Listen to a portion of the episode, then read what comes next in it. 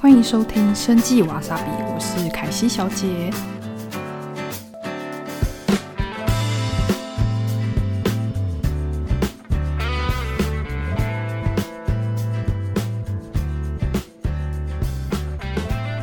哎，今天只有我一个人独撑大梁，因为这最近真的是大家太忙了。嗯，不知道大家有没有发现，在很多节目上以及新闻上有，呃，像是主持人啊，或是主播胸前都有别上一个粉红丝带。大家知道这是响应什么样的活动吗？其实呢，粉红丝带的意思呢，就是代表一个全球的乳癌防治。那它的起源呢，是来自于一九九二年美国女性健康杂志的《Self》主编，他当时呢有着手编辑一起的全球防治乳癌运动的年刊。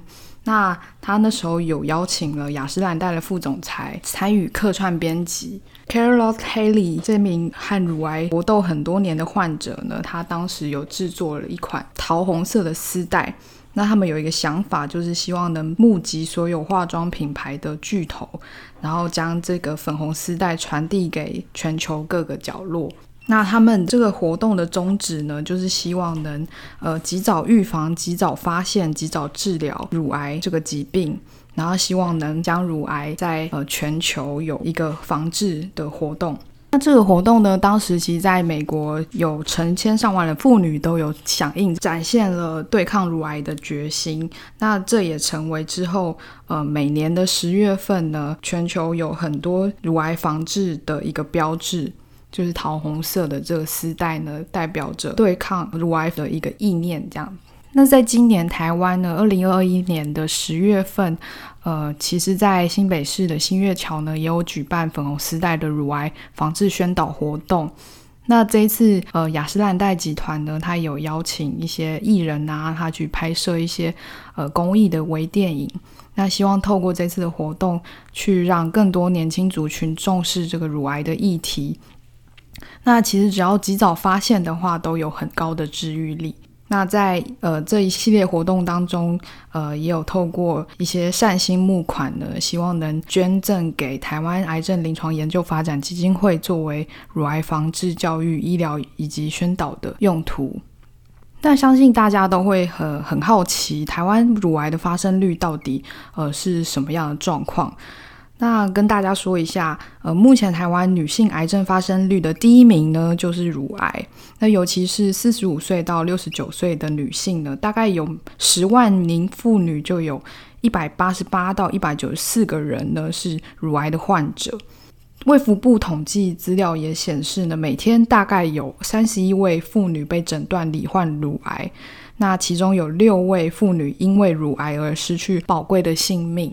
因此呢，其实这个乳癌的发生率在台湾算是蛮高的哦。那在这边就是要跟大家提醒一下，呃，十月份这个国际乳癌防治月呢，提醒大家要及早预防、及早发现、及早治疗。越早发现的话，它的存活率真的是很高，可以到九成以上。那到底哪些人是高风险群呢？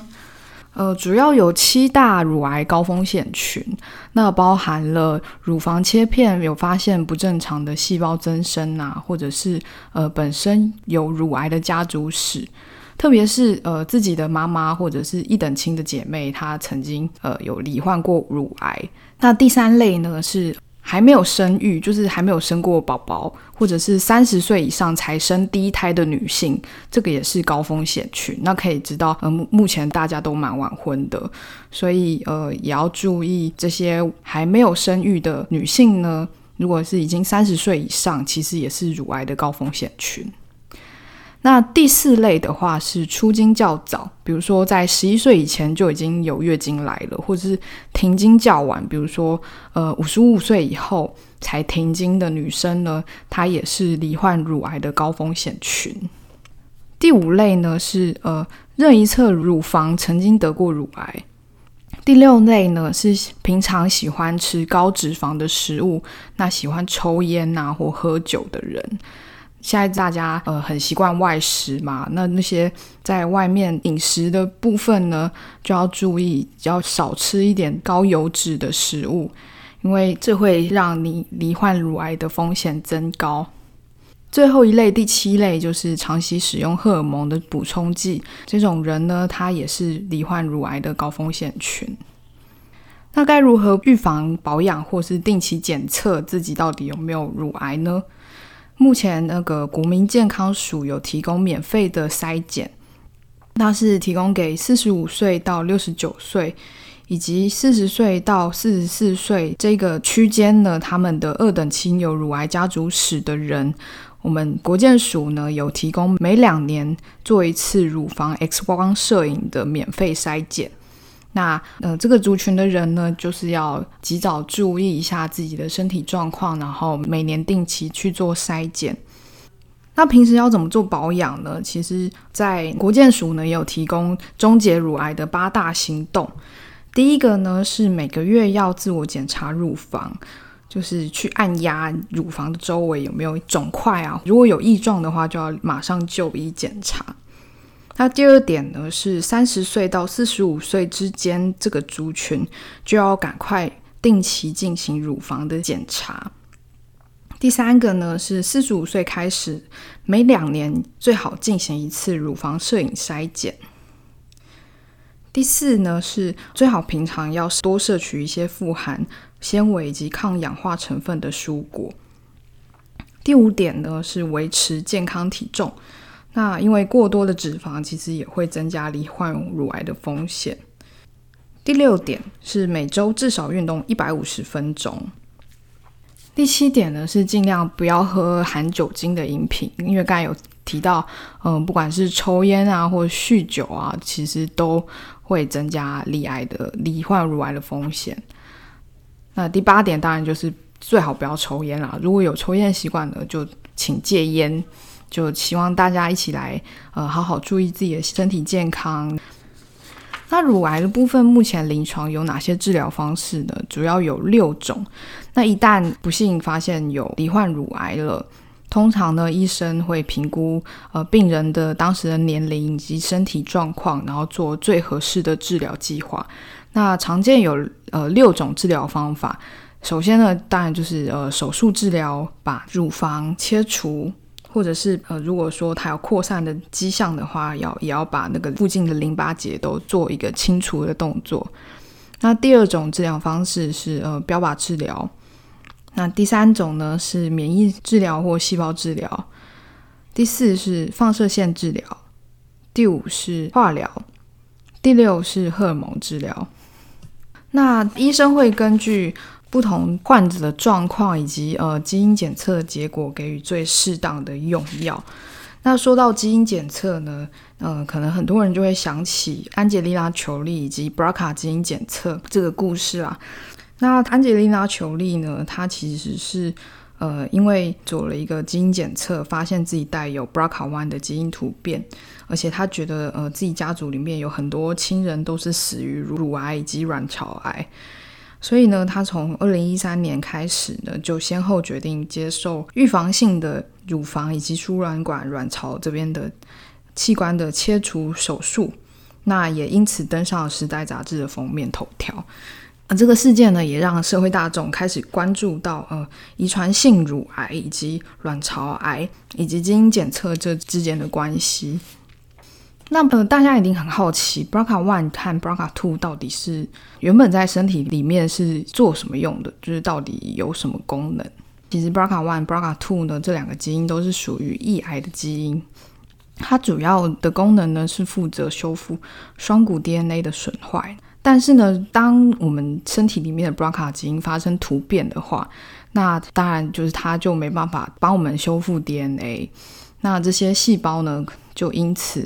会有癌变，就是会导致呃乳癌、卵巢癌，甚至男生的话是会容易导致射护腺癌的发生。那在科学上统计也发现了，这个女生她是做基因检测之后发现有 BRCA one 或是 BRCA two 这个基因的突变呢。它的罹患乳癌以及卵巢癌的几率呢，都会大幅上升。那男性的话也要注意，因为男性如果他有检测到 BRCA one 或者 BRCA two 有特定的基因突变的话，他罹患前列腺癌以及胰脏癌的几率呢，也会大幅的增加，增加到快两倍左右。所以不只是女性哦，就是如果是男性，呃，他带有一些特定的 BRCA1 或 BRCA2 的基因突变的话，它其实也会造成前列腺癌或者是胰脏癌这样子发生的几率提高。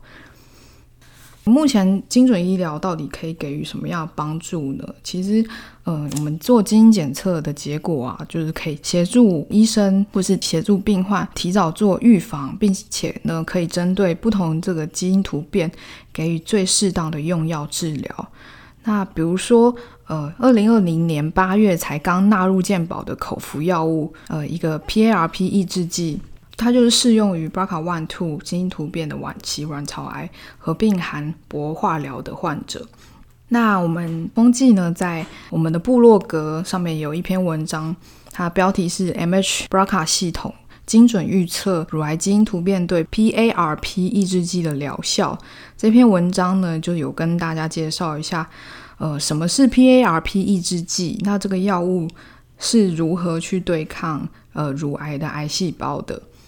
那在这篇文章里面有比较深入的介绍，他有兴趣的人呢，可以进到这篇布洛格文章去收看，因为它的内容比较深一点，在这边就不多做介绍。最后呢，我们就是要进入到工商时间。那最近真的是年底，有很多展览啊，所以呃，大家都非常忙碌。跟大家预告一下。在今年的十一月十三号，礼拜六，我们即将会呃参与那个立腺体年会活动。那我们会参与摆摊。那此外呢，十一月二十八号，礼拜天，我们也会参加台湾病理学年会的活动。最后，十二月二号到十二月五号，我们也会参加台湾医疗科技展。所以，就是最近到年底的时间呢，我们有三个展会会和大家相见欢啦。首先就是十一月十三号这个立腺体年会的活动呢，它其实在内容上会邀请很多讲者去讨论立腺体疾病以及治疗，以及呃一些新发现的立腺体生理学啊，以及立腺体代谢的功能。那这个年会活动呢，今年是会举办在新北市板桥的希尔顿酒店二楼如意厅 B 厅。那我们风纪生技公司呢会在那边摆摊，那它的展览的时间是从早上八点半到下午的五点半。那我们现场会准备一些赠品啊，欢迎呃去参观的人呢可以去我们摊位逛逛。那我们有提供 ebook 让大家了解说如何应用各种研究产品去进行立腺体疾病的分析或者是诊断。OK，那我们今天节目就到这边，那就下次再见喽，拜拜。